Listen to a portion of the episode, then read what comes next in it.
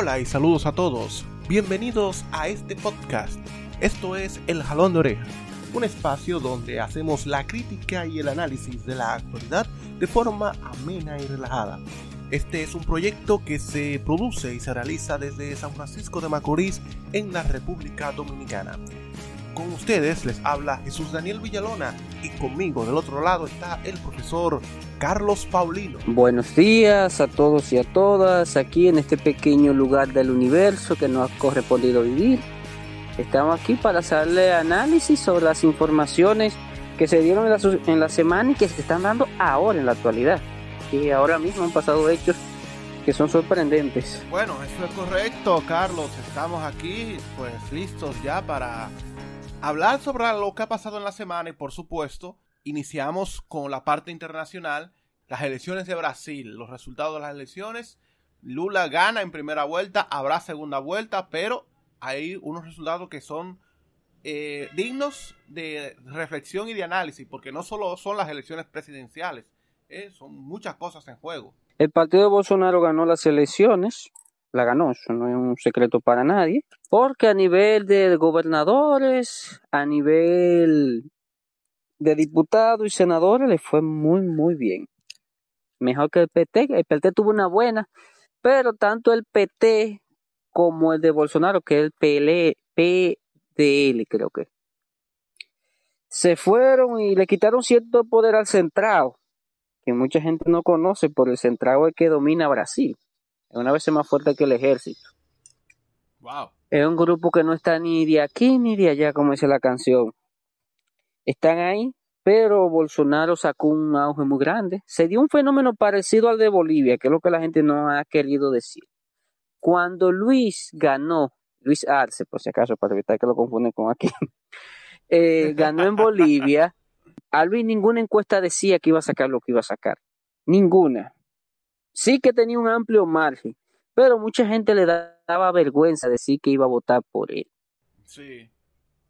Mucha gente, y por eso se quedó como un king. Cuando llegó el momento de la elección, barrió. Y eso pasó con Bolsonaro. Mucha gente tenía miedo de decir, ah, yo soy de Bolsonaro. Y se dio esa situación a última hora. La encuesta aceptaron con Lula, se aceptaron perfecto. Siguen ahora, Lula tiene un 51, pero el problema es que Lula no puede ganar con un 51. No puede. Lula necesita como mínimo un 55%. Como mínimo. Bueno. Bolsonaro está estancado ahí, pero veremos. También están las elecciones de Sao Paulo, el estado más grande, en donde daban también por ganador a Fernando Haddad. Y al final, no fue que perdió por mucho, pero por siete puntos es algo. Y está ahí, está ahí. Veremos si la derecha se consolida un poco, pero los, los estados más poderosos lo ganó Bolsonaro, que son Minas Gerais, Río de Janeiro y Sao Paulo, y fue por muchos puntos. Bueno, en Minas Gerais, Minas Gerais lo ganó Lula a nivel presidencial, pero a nivel estatal lo perdió. Muy interesante. Y los estados del sur, como es natural, Bolsonaro los ganó. Los estados pobres del norte, Lula los recuperó una buena parte, con excepción de dos o tres estados, pero básicamente recuperó porque es donde están la mayoría de estados. Y precisamente eh, Lula da Silva, viendo el resultado, fue inteligente a mi modo de ver, porque él dijo que ahora mismo ya lo que se está dilucidando ya no es el enfoque izquierda y derecha, sino entre democracia y eh, autoritarismo. Y por eso es que yo entiendo que esto es como una señal para jalar a esos partidos a los eh, partidos políticos en Brasil, sobre todo que ahora han elegido, que han sido, ¿verdad?, cogidos sus, sus diputados, como para atraerlos hacia ellos, ¿verdad?, como hacia Lula.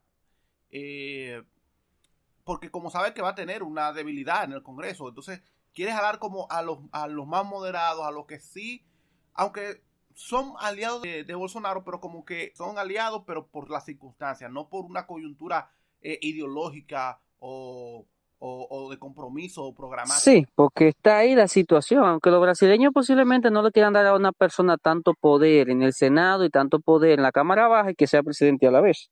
Ese problema que tiene Bolsonaro y por eso que ya usted no ve disparate de él. Bolsonaro ya no está diciendo nada de debilitar, porque él mismo incluso él cometió un error grande cuando dijo que había una, un deseo de cambio. En la misma noche electoral, sí. Entonces eso de alguna manera te, lo animó a ellos, pero como que te digan algo así, pero ellos deben estar felices porque tienen las cámaras. Ahora el pleito va a ser entre las cámaras altas, entre por el estado de Sao Paulo y unos cuantos estados más por el Sao Paulo, ahí se va a concentrar Lula.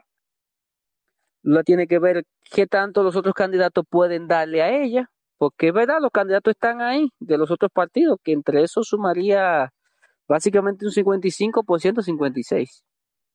Pero ahí veremos, porque Bolsonaro en las encuestas, si siguen acertando con Lula, no con Bolsonaro, hay un 51% contrario a él, o sea que ese 51 vaya a votar y no es por ello. Y por cierto, las elecciones fue un éxito de votación. Si aquí fuera una cantidad así, fuera un éxito. Los brasileños aún se motivan, aunque obligado allá, que otra cosa, hay que ver si fuera así libre, si, si fuera esa cantidad de personas. Pero Brasil demostró, se dio todo muy bien, todo pacíficamente, pero hay que ver en la segunda vuelta si será una elección cerrada. Hasta ahora a Bolsonaro no se le ve un crecimiento fuerte. No se ve como que pueda crecer mucho. Para mí, no es que esté perdido a nivel presidencial, pero para mí no va a crecer más de ahí. Aún faltan muchos días, pero con lo astuto que es Lula y las cosas, puede ser que Lula siga.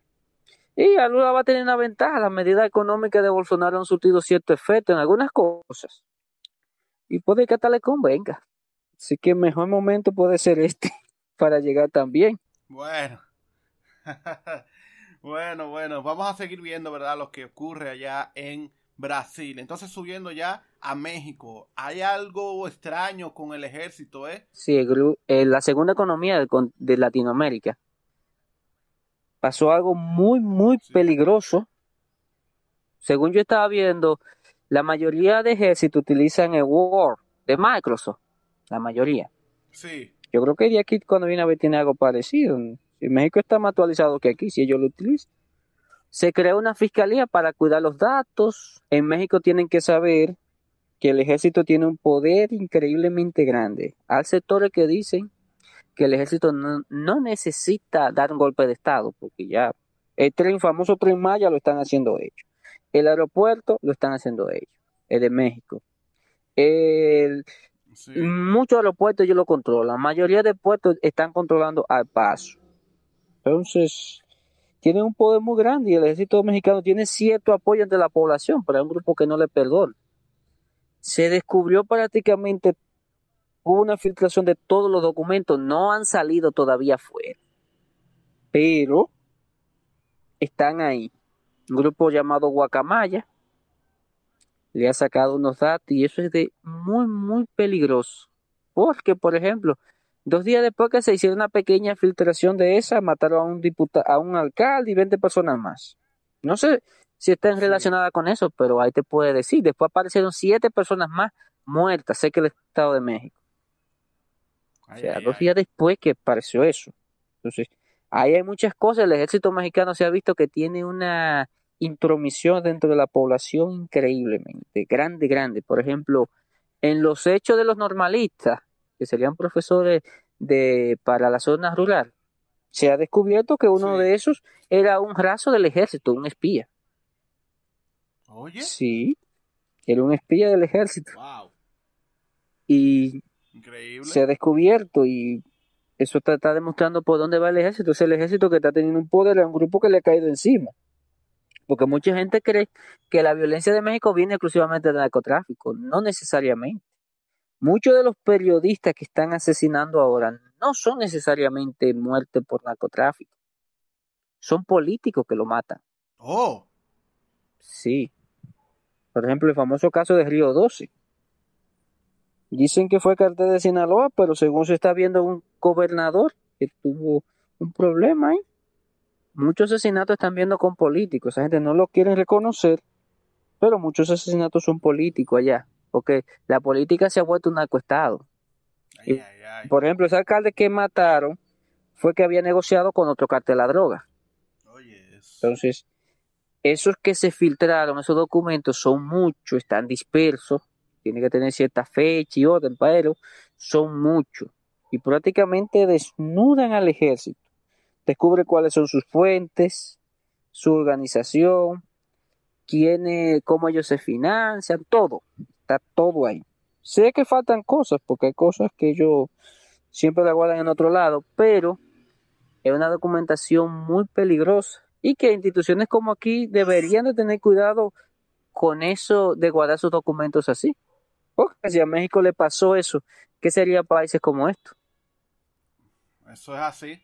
Vamos a tener mucho ojo con eso que está sucediendo en México porque de verdad está muy interesante. No se está hablando aquí, o sea, no ha tenido ese boom, pero vamos a ver a medida que siga pasando esta semana, vamos a ver si le, si damos un espacio, o en la siguiente semana, pues a ver si en los próximos episodios tratamos con muchísima profundidad todo lo que salga de esta situación allá en México. Entonces ahora hay que venir ahora al lado, al lado nuestro, Haití, que esta semana pues el gobierno firmó un, una especie de eufemismo, ¿verdad? Lo que nosotros en octubre de 2021, ¿te acuerdas? En la segunda temporada, nosotros lo habíamos hablado. Haití ya pidió la intervención militar y la gran pregunta es cuándo será y cómo será. ¿O qué tiene que pasar para que se dé? Ay. Porque sea otra también. Porque no se tiene claro qué es. Entonces está ahí, el gobierno del primer ministro no tiene claro nada. La situación está ahí, el Estado está calcomido hasta decir ya. Las bandas siguen peleando. Bandas que fueron armadas por las potencias antes de ir. Entonces vamos a ver si algún país puede venir ahí. Por lo menos yo sé que Rusia no va a venir para acá, por la situación que tiene, no creo que mande militares para acá. Pero Estados Unidos, hay que ver qué van a hacer los países latinoamericanos, porque parece que nadie se quiere echar muerto encima. Y Estados Unidos con la guerra de Ucrania como que lleva un gasto medio excesivo, porque parece. Entonces, y más ahora que parece que están ganando, no quiere como soltar no quieren enviar ahí, pero hay que ver, porque ya la presión está ahí. Y algún país puede coger eso en provecho. Yo me encuentro raro que Turquía no ha visto eso como una oportunidad grande para ellos. Ni China. China tiene una política de no intervención, según la ley de ellos, en, en problemas internos. Ok. Eso de que lo cumplan es otra cosa, pero en la constitución está así. Y vamos a ver, porque por cierto hay elecciones ahora para el tercer mandato de Xi Jinping. Que mm. ya no se habla quién lo va a hacer rivalidad ahora, sino después, en los próximos cinco años. Entonces, está ahí la situación haitiana, no de sorpresa para nadie. Esperemos que no empeore más. Pero lo que todo tiene todas las tintas para empeorar. Pero digo, me ha sorprendido que países como Turquía no ha enviado un pequeño convoy en un avión de mil o dos mil personas que se pueden trasladar en esos vehículos todoterrenos, pueden transportar en aviones. Y Turquía tiene militares por todos lados. Sí. Pero ya veremos, porque Estados Unidos está ahí. Estados Unidos quizás decidan mandar algunos militares ahí con la, combinado con la OEA. Ya veremos y ojalá, ojalá que no se ponga peor la situación en Haití. Y por supuesto, pues vamos siempre a tenerle eh, el ojo siempre al avisor eh, sobre lo que pase allá. Y por último, ya para cerrar rapidito este bloque internacional, el parte de guerra semanal, como siempre, sobre lo que ocurre en Ucrania, en la invasión que Rusia está haciendo contra ese país. Sí, está ahí, se está en su apogeo. Ucrania ha recuperado muchas zonas, tanto en Kharkov, todo el norte de Donetsk. En Kherson tuvieron una ofensiva bastante exitosa, pero la diferencia fue que como todos sabemos, cuando los rusos se retiraban, dejaban mucha maquinaria atrás. Aquí no se está dando esa situación. Se están dando retiradas ordenadas. Parece que la movilización ya está empezando a surtir efecto, pero se necesita de un mes. Porque el problema que ha tenido Rusia es que los soldados que tiene combatiendo después tienen que cavar trincheras, tienen que preparar cocina, tienen que preparar medicina. O sea, mucho trabajo. Ay, ay, y hay que darle tiempo. Por ejemplo, con la gran ofensiva que se dio en Kharkov, ahora está ah, saliendo a relucir que esos soldados había que darle un descanso y Ucrania aprovechó que había un descanso ahí. Mandó, entonces lo que había eran reclutas de bajo perfil. y se dio lo que se tenía que dar. La situación está ahí. Rusia muestra un pequeño avance por, por el eje principal donde Ucrania tiene la base fuerte, que en Bakhmut. Está bastante cerca. Creo que la ciudad posiblemente esta semana lleguen. Es el único lugar que no he escuchado éxito. Pero ahí está. Además, hubo un atentado terrorista, que aunque sea legítimo o no, pero parece que decidieron inmolar a dos personas en un camión y creo que fue un carro. En el puente de Kerch, entre Rusia continental y la península de Crimea. El puente quedó destruido, aunque vi después que Moscú hizo una promoción ahí de que el puente estaba reutilizable otra vez es un símbolo, eso es un símbolo para Putin. Y ah, por cierto, Putin el viernes estaba de cumpleaños, 70 años, mis felicitaciones. eh, y hoy le dieron su regalo de cumpleaños, perdón, el sábado. Fue un hecho, no hubo tantas víctimas fatales, según en Moscú creo que murieron tres personas. Lo más probable que sean las, las personas que iban en el camión. Es llamativo que un vehículo tan grande con tanto explosivo haya entrado en Moscú pues perdón, en Rusia y pueda pasar por ahí. Ah, hay un chisme muy interesante de los ucranianos, están en chisme con eso. No sé si eso fue cosa de ellos, bueno, no se sabe, pero de verdad ese ha sido muy, muy, ha sido muy comentado eso en las redes sociales de Ucrania, ese incidente. Sí, porque Zelensky ellos se, ellos se recomenda, ellos se autoculparon de eso, dijeron que sí, que habían sido ellos. Mm. O sea, no hay que buscar. Hay que ver si una nación arriesgada hay que ver que a Estados Unidos no le gusta, cosas así no le gusta mucho que hagan. Con atentados terroristas porque ellos le han hecho muchos. O sea, sí asesinato selectivo, incluso en Irán, si tú te fijas, los científicos que ellos han matado y que han asesinado y cosas, no es con atentados así, con coches bomba. Mm. Estados Unidos no, yo hasta ahora, sí lo hicieron en el pasado, pero después del 11 de septiembre, han intentado bajar un poco la guardia, pero es un poco arriesgado porque es una escalada un poquito mayor. Y tenemos que tener en cuenta que si Moscú, por si acaso se le antoja utilizar las bombas nucleares pequeñas, en pequeñas ciudades ucranianas en el norte, en el, perdón, en el occidente, prácticamente todos los logros que tuvo Ucrania se van a ir a la mierda, todo. Porque con que destruyan dos o tres pueblitos, ya. Y tenemos que saber que antes que Ucrania dejara de pertenecer a Rusia con la Unión Soviética, Estados Unidos era una potencia, Inglaterra era una potencia. O sea, no se sorprendan si un día de esto a Ucrania le pasa lo mismo que a Afganistán. Porque Estados Unidos era una potencia y Ucrania no es un mercado como el asiático, Sí, para joder a Rusia, sí. Pero si se fijan, a Ucrania no le han dado armamento para que bombardee suelo ruso. Zelensky cometió un disparatado y dijo que bombardeen ahí, qué cosa, o sea, como que no va a pasar pero en, el, en lo nuclear y otra historia, y tuviste lo que yo te envié de The Guardian ayer. Sí. En donde el Pentágono no, es confidencial, un simul, porque ellos hacen muchos simulacros hace mucho simulacro en juegos. Y en lo nuclear quedaron, según lo que se leyó ahí en The Guardian, un, medio totalmente afín a Ucrania. Totalmente. Que ellos no quedaron muy alegres con eso, con lo que dio el simulacro.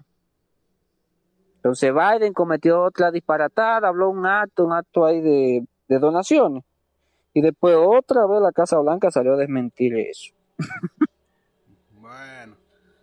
Biden comete muchas cosas, mucho, mete mucho la pata.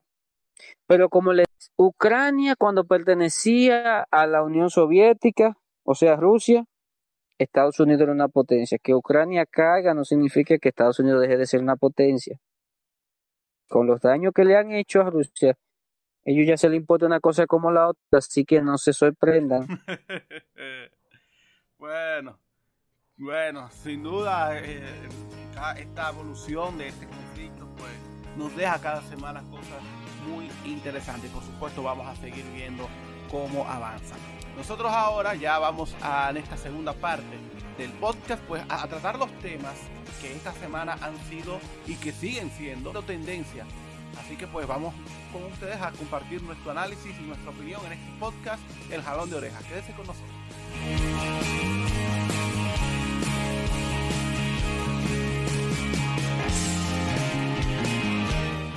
Que se desplazaban en una motocicleta hirieron de bala a una mujer que conducía un carro BMW blanco en la avenida 27 de febrero, casi esquina Estrella Sadalá, en las inmediaciones del ensanche Libertad en Santiago. Y hasta el momento no se han ofrecido mayores detalles. El hecho se produjo pasada las 2 de la tarde. En un video que circula en las redes sociales se puede observar que personas trataron de socorrerla dándole los primeros auxilios antes de ser trasladada al centro de salud.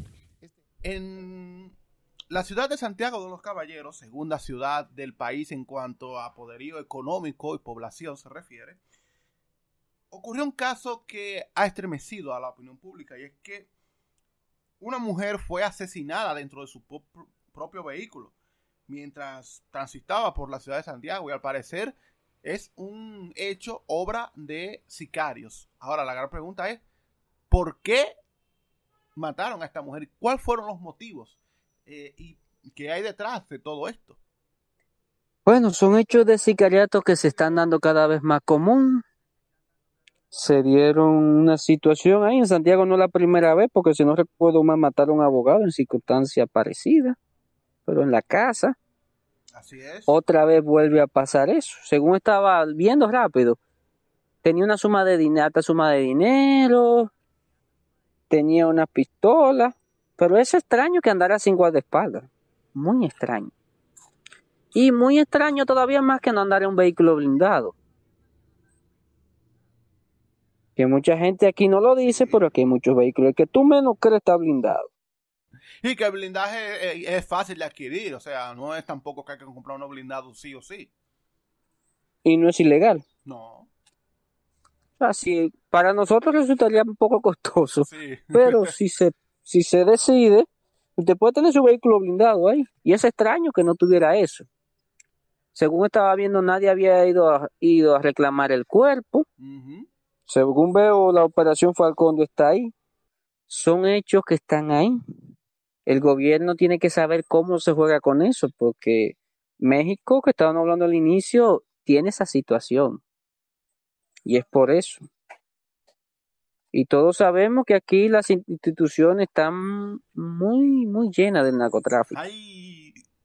Lamentablemente ha palmado mucho, sin contar el lavado, que el, lavado de dinero es, beneficioso en una parte, pero en otra parte no, porque muchos negocios pueden terminar en la quiebra, muchos apartamentos y cosas, y desplaza a la población común. Por eso es que aquí el sistema de bienes raíces está muy difícil para la población nativa la población activa está muy, muy difícil poder adquirir un apartamento, cosas así, o casa. Porque eso está para la comunidad que vive fuera del país, principalmente ese tipo de negocio. Y por eso es que cada vez menos personas en este país tienen casa propia. Eso es correcto. Entonces, eh, mira, a ella le encontraron, un, oye, un arma de fuego, un radio de comunicación y una alta suma de dinero en efectivo. Eh, eso fue lo que encontraron en el vehículo en, eh, cuando fue asesinada. Eso ocurrió, óyeme, en la 27 con Estrella Sadará. Y el que sabe, y el que sabe Santiago, y el que ha ido a Santiago sabe que esa es una de las esquinas más concurridas de, esa ciudad. O sea, a plena luz del día y en una zona tan transitada, con tanta gente, sin duda eh, tiene que que llamar a la consternación de la población, independientemente de que, como tú dices, ya estos sean casos eh, que cada vez son más comunes de sicariato y de asesinato. Sí, porque ahí se da la situación de pugna que se dan entre diferentes grupos. Están ahí. Son situaciones que se están, esperemos que no empeore, yo veo que va a empeorar. Pero situaciones así, porque hasta ahora los casos de sicariato aquí no se han resuelto. El abogado que mataron se quedó un poco así. La persona que mataron a una jipeta en Santo Domingo que apareció grabado por todas partes, tampoco. O sea, se están quedando así. Y cuando se ven dando situaciones así, que se van quedando impunes, son peligrosos. Es muy peligroso. Y cuando el Estado intente despertar va a ser un poco difícil. Y se empiezan a dar problemas serios. porque son personas que están aquí para eso y se dan esas situaciones y situaciones muy lamentables. Y como digo, llama mucho la atención que una persona así, de ese calibre, andara sola en una calle, ni, ni en vehículo blindado, sabiendo que tenía la muerte detrás, porque yo sé que ella sabía que le podía pasar eso, de alguna manera. Ana Francisca Gómez de Amaro, de 52 años, es la mujer que pues fue tiroteada y baleada hasta la muerte ahí en su vehículo, allá en la ciudad de Santiago. Entonces también, eh, según las informaciones que se han dado a conocer eh, a medida, ¿verdad?, de que pues este caso avanza o que este caso pues continúa en la opinión pública y es que esta mujer eh, estuvo vinculada con esa red de, narcotráfico del caso Falcón, como tú mencionaste ahorita, que el caso Falcón estaba ahí. Y que pues, según el periódico El Día, eh, la mujer es familia de uno de los capos mexicanos que forma parte de esa red. Oye, eso es para mí impresionante. Como digo, este país tiene mucho involucrado, muchas personas involucradas, el narcotráfico aquí ha calado mucho. No sabemos qué situaciones se pueden dar ¿Qué pleito pueden dar entre bandas? Porque son grupos que están ahí disputándose el poder. Entonces, están ahí buscando, buscando dinero y cosas. Se vio que no fue por dinero ni nada de eso. Y hay que ver a la parte que de alguna manera que ella representa cómo va a reaccionar a la muerte de ella. Porque todos sabemos que en el narcotráfico y hechos así, uno da un golpe para esperar el otro golpe como viene. Y más en esta zona del Cibao que el narcotráfico o el lavado ha calado tan fuerte. Calado mucho. Es una zona muy desarrollada, pero el narcotráfico ha calado demasiado. Y se ha vuelto un grupo de poder como prácticamente como las Fuerzas Armadas de alguna manera, porque dentro de las Fuerzas Armadas hasta ahí ha llegado. Ay, ay, ay. Y muestra de ello fue Quirino. O sea, un militar, uno de los, uno de los capos más grandes que ha tenido la eh, ha tenido el país, es un era del eh, Quirino era del ejército. Sí. Sin, era un miembro del ejército, o sea. Después de ahí no se ha vuelto a hablar de eso. Pero todos sabemos. O sea, entonces aquí, lamentablemente son situaciones que van a seguir dándose el Estado no ha sabido cómo controlar eso y muchas veces no muestran interés con respecto a mejorar. ¿Cómo controlar un poco eso? Al final de cuentas, esto pues va a ser otro golpe al propio gobierno y a las instituciones eh, por la situación de violencia que nosotros vivimos, ¿eh? Tanto violencia como esta de planificada, ¿verdad? De sicariato, como de la violencia sin sentido, donde aquí por cualquier cosa ya eh, eh, una persona puede perder la vida y la propia delincuencia que siempre pues hace presente, ya sea con robos, asaltos, eh, gente entrando a la casa a robar y así sucesivamente. Sí, situaciones que se están dando ahí, situaciones muy complejas, muy difíciles y que no sabemos qué puede dejar. Y muestra de ello, cosas así se dan por la ausencia del Estado, por nadie más. Bueno, eh, nosotros, pues como sabemos, este caso ocurrió a final de la semana y es posible que deje muchas cosas, muchas, eh, sigan, se sigan generando noticias en torno a este caso y por supuesto, pues nosotros vamos a ir mirando siempre con el ojo avisor a ver de qué trata, qué hay detrás sobre esta situación, sobre esta muerte a esta mujer en la ciudad de Santiago. Esto es el Jalón de Orejas. Dos turistas murieron y 48 resultaron heridos en Bávaro, provincia de la Altagracia, cuando el conductor del autobús que transportaba al grupo perdió el control mientras intentaba evitar impactar un carro y un camión. Según el reporte preliminar, el caso se maneja en territorio dominicano con gran hermetismo, mientras medios internacionales publican detalles precisos de las causas del accidente. Yo tengo a mi señora con, sin un brazo, con golpe en la cabeza, en quirófano todavía, así que complicado. Llamé al 911 y desafortunadamente en esta ciudad solo existen tres ambulancias, de las cuales dos estaban ocupadas. El turismo dominicano vuelve a sentir un fuerte golpe y esta vez no es algo de una eh, conspiración internacional ni nada de lo que se ha dicho ¿verdad? Cada vez que ocurren estas cosas, sino es algo propio que ha ocurrido en este país. Y es que un camión se volcó en un momento, vamos a decir, de temeridad eh, y de imprudencia, porque eso fue lo que ocurrió, independientemente de, lo que haya pasado o de las causas que, que hayan ocurrido. Y esto ha dejado hasta ahora tres personas muertas, tres personas extranjeras. Y esto vuelve a poner al país en una situación muy incómoda, ya que, como saben, la República Dominicana es el primer, su primera prioridad es el turismo. Y porque, pues, es una parte importante de los ingresos que recibe el país. Eh, y también porque fuera del país no puede venderse. Y lo hemos hablado aquí como que este es un país, eh, ¿verdad? Que tiene eh, playas lindas, hoteles lindos y todo, pero tiene unas infraestructuras y un nivel de pobreza terrible. Entonces, de nuevo, este caso pues vuelve a desnudar lo que es la, la cruda realidad de la República Dominicana y que no nos beneficia a, nivel mundial.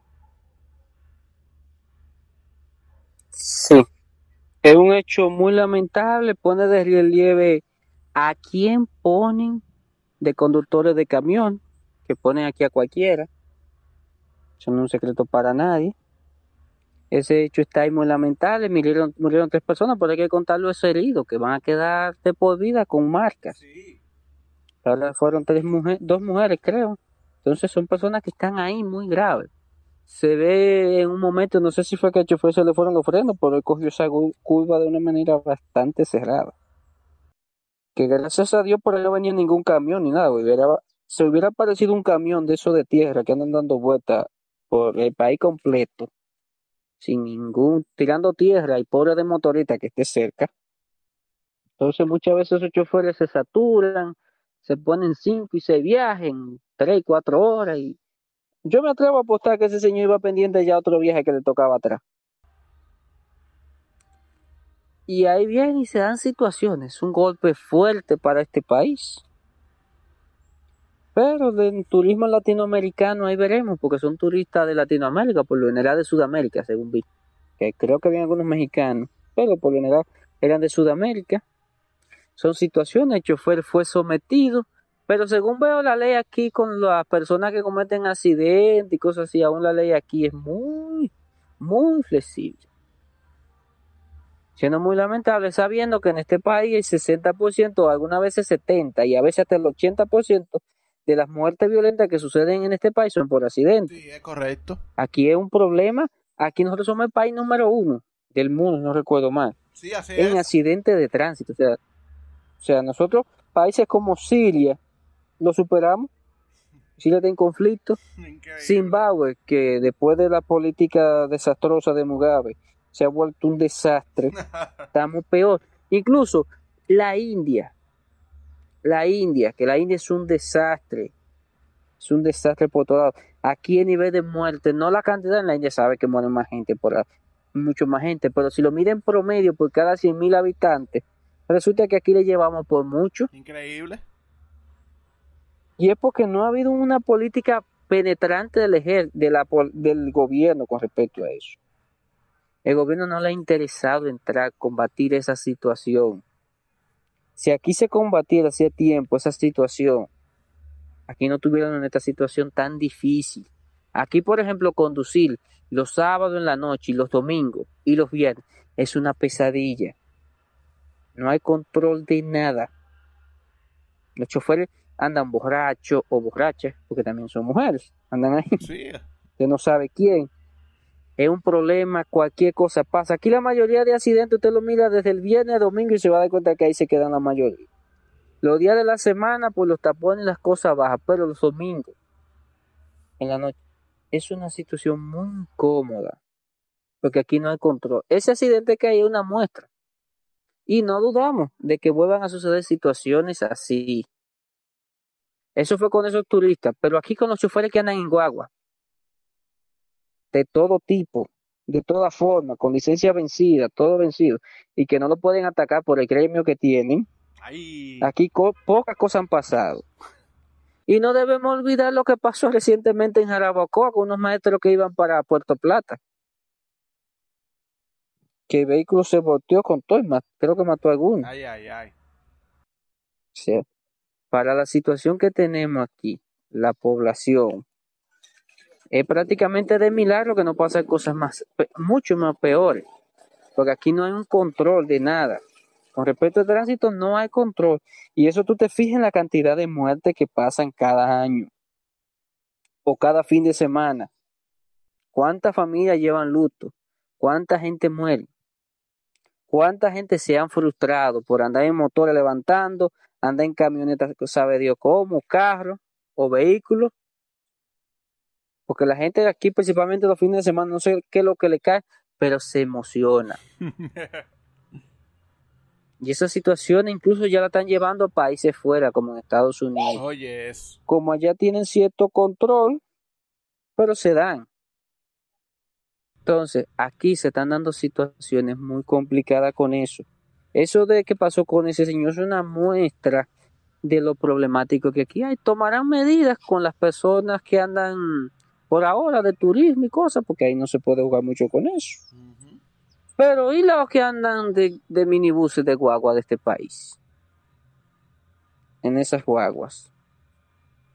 ¿Qué garantía tenemos de que no pueda pasar algo con un chofer de eso? Que ande borracho, drogado, como están acusando a este, o que anden rebasando, porque no es secreto para nadie como esos choferes andan, andan rebasando todo el mundo. Ajá, y entonces, ya para ir cerrando, eh, el golpe que va a implicar esto para el turismo, porque todos los meses vemos a David Collado vanagloriándose, ¿verdad? De que eh, eh, recibimos muchos turistas, ¿verdad? Pero, ok, eso está bien, pero ¿cómo tú le vienes a vender al turista de que la carretera por la que se va a desplazar de un sitio a otro son seguras? ¿Eh? Sí. O sea, son situaciones que están ahí y que se pueden dar y que se van a seguir dando lamentablemente. Porque en este país no hay un control con respecto a eso. Con eso de turismo, como digo, se le va a dar algún control, a los choferes se le va a llamar la atención, algún kikucito y cosas. Pero ahí con su flete y su cosa ahí pasará. Pero con los choferes que andan en otro tipo de vehículos, no se va a hacer nada. Bueno. Y seguirán pasando lamentablemente casos así. Sí. Hay choferes muy buenos, todo excelente, pero no hay un control. O sea, a menos que sea un, el chofer decida por cuenta de él, que es una persona responsable, no es que va, no se va a hacer gran cosa, porque prácticamente está a la voluntad de que decida la persona que anda en un vehículo, no tanto lo que hagan las autoridades. La autoridad lo más que le pueden poner una multa y con la multa se acabó Bueno. todo. Y mira, eh, nosotros que hablamos, ¿verdad?, sobre de que lo que genera el turismo al país debería traducirse, ¿verdad?, en desarrollo eh, a, a las poblaciones, ¿verdad?, eh, que viven del turismo, a las provincias que viven del turismo. Y yo entiendo que en parte también eh, esa, esa ganancia, esos beneficios del turismo deben de ir para las autopistas, para construir autopistas buenas y bonitas y seguras para los turistas que vengan al país. una situación ahí incómoda y compleja, pero mientras este país siga con esa política de que el gobierno no le interesa, las autoridades no tienen un plan de futuro ni nada, prácticamente va a seguir todo igual Bueno. o va a empeorar. O se queda igual o empeora. Usted decide cuál coge de lado. Hay bobo ahí en esa situación. Bueno, este es el jalón de oreja.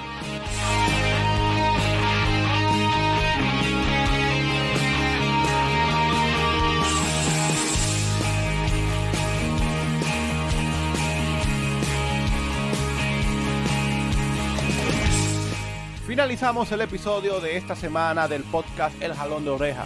Como siempre estamos agradecidos de que nos acompañen cada semana donde pues hacemos el análisis y el debate y los comentarios de la actualidad de esta última semana. Les invitamos a que nos sigan en nuestras redes sociales, donde nos puede dejar un comentario sobre este y todos los episodios del podcast y seguirnos para que también pues eh, puedan interactuar con nosotros. Sí, seguido nuestras redes sociales para ver nuestros análisis, cosas que hagan. Yo últimamente he estado un poco el trabajo y las cosas un poco alejado, pero estamos ahí. Sí, Estamos ahí siempre chequeando algunas cosas, algunas situaciones que se van dando a diario ahora en nuestro pequeño rincón. Es correcto, y a la gente que se siga cuidando, eh, que se cuide mucho. Eh, recuerden que estamos en una época de cambio de estación y eso trae problemas con gripe, fiebre, el COVID que anda por ahí, eh, también el cólera, que hay que tener cuidado por si se detectan casos, ya se detectaron casos en Haití y puede ser que se detecten casos aquí en la República Dominicana. Y también pues con otras enfermedades también, así que cuídense por ahí. Y nada, será entonces ya hasta la próxima semana cuando volveremos en un nuevo episodio de este podcast El Jalón de Oreja. Sí, a cuidarse, como siempre lo digo, cada fin de cada semana a generar PIB. Generar PIB, que la economía no se mueva sola. Y como le digo, cuídense y esperemos que disfruten muy bien este inicio de semana. Así es, hasta la próxima.